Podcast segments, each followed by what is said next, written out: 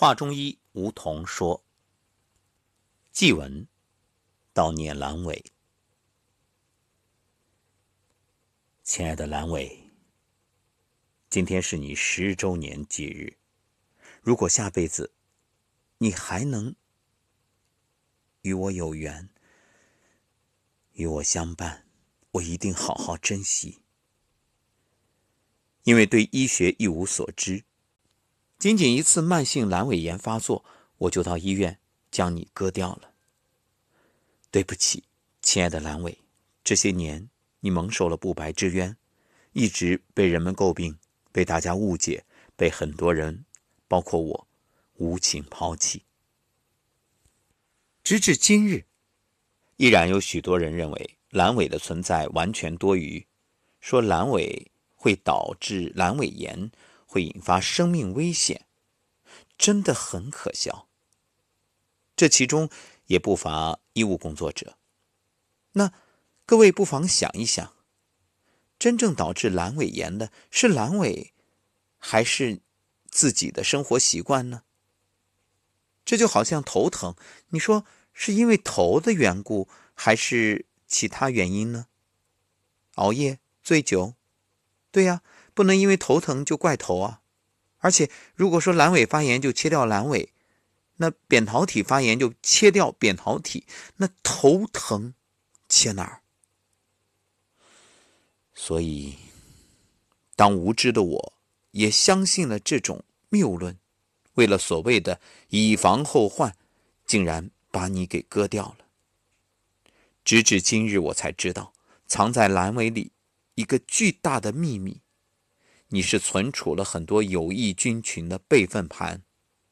肠道菌群失衡的时候，你会释放大量的有益菌群。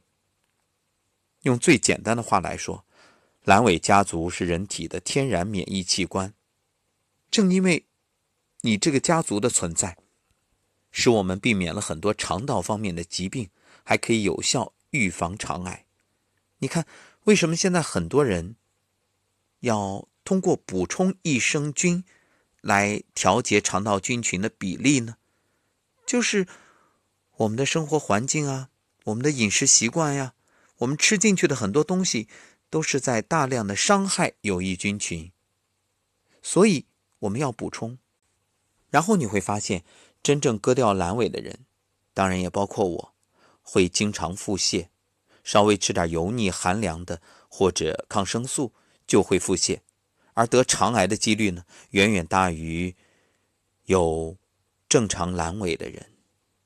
当然，我知道现在后悔没有用，只是在此想要呼吁，别再随随便便割掉阑尾。阑尾真的意义重大，请刀下留情。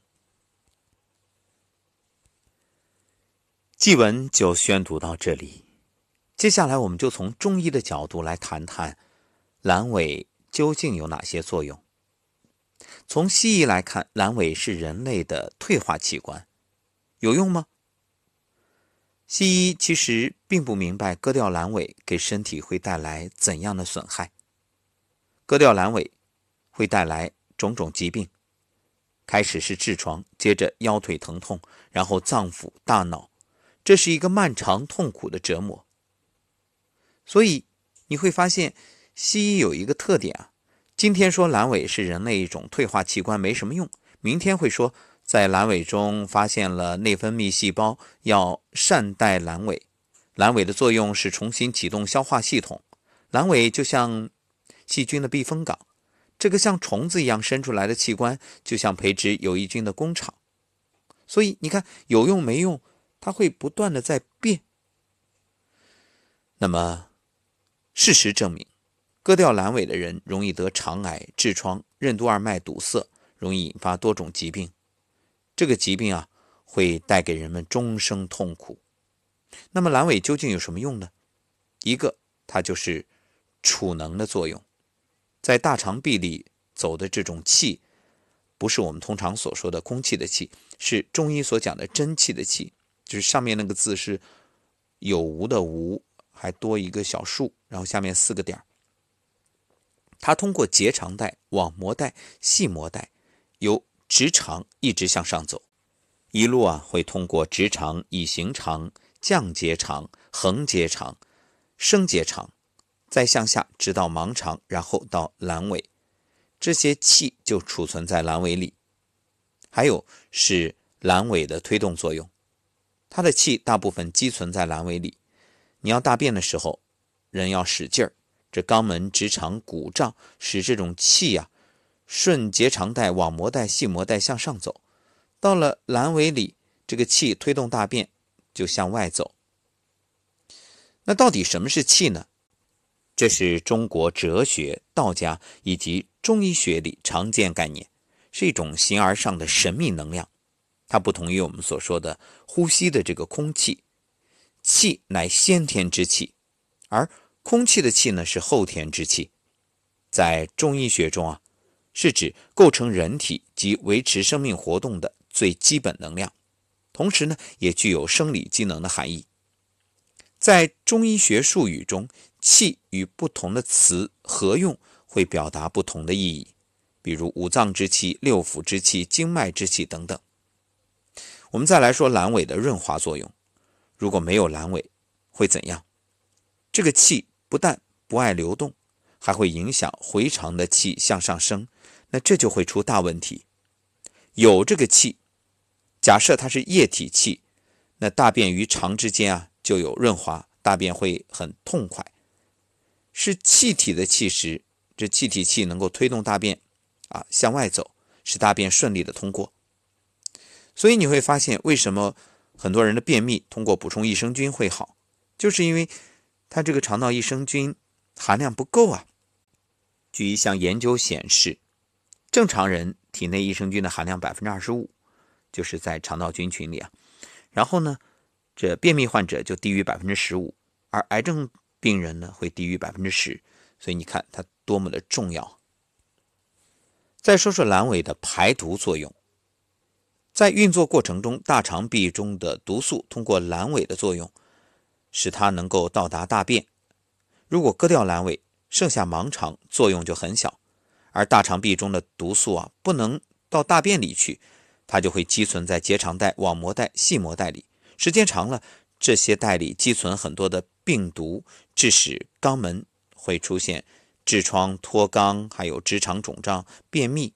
更严重的会堵塞任督二脉。你说我们排大便主要作用是什么？一方面排出垃圾，一方面它是把毒素带出来，所以它等于给你清肠。清理你的身体，还有阑尾呢，促进胃经生脉运行，从结肠带、网膜带、细膜带到阑尾的气，一部分出去到回肠，推动大肠以及肠胃的蠕动。结肠带、网膜带、细膜带以及直肠，还有肛门里的气呢，是由中央水管里的气、股骨头里的气、膀胱气化的气供给的，是由直肠、大肠吸收的。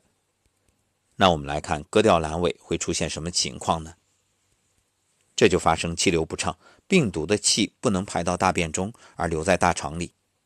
还有阑尾的气化作用，在阑尾里的气，前面说了有液体的，也有气体的。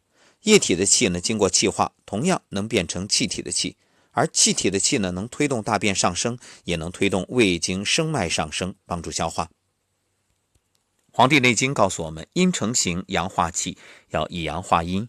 所以你看，很多人形成的什么结节、囊肿、肌瘤之类的，就是它变成有形的东西。所以你说这个身体里的气化作用重要吗？非常重要。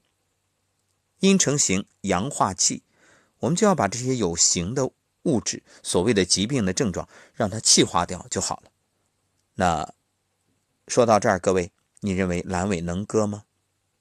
所以有炎症，它可以帮助你治疗炎症啊；没有炎症呢，它起到一个养生保健的作用。所以阑尾绝不能割。那有人会说了，不能割，我阑尾炎怎么办？怎么办？听身体的，安心休息呀。千万不要说，哎呀，我赶紧割了，不影响我的事业，不影响我的应酬，不影响我的娱乐，对。你今天不影响，那明天悔不当初啊！每年清明，我们都要祭奠逝去的亲人。你看，这眼瞅着过完春节，清明也很快了，那有谁会来纪念割掉的那些器官呢？其实，老天造人，每个器官都有用，它是统一的，是整体的，不可分割，牵一发动全身。而且，所有的器官一旦切除，你有可能再配一个原厂的吗？不可能。我们是人啊，不是机器。所以，各位。如果你的身体已经有过我们之前所说的这些器官的切除，好好给身体忏悔，对不起，请原谅，谢谢你，我爱你，来得及吗？来得及，可以让身体，嗯，收到你的这份诚意，然后在生活当中去有意的注意，从睡眠、饮食、情绪等多方面调养。如果没切，那庆幸；如果准备切，三思后行。当然，我不能告诉你绝对不能切，我没这个权利，我不是医生啊。切不切你自己的选择。但听完，我相信各位会有一个正确的判断。到今天，我们这个系列节目就暂时告一段落。如果有已经切过的朋友出现了种种不利的因素，只要你愿意在后面留言，给其他朋友一个忠告，这种分享也有意义。好，祝愿大家善待身体，安然无恙。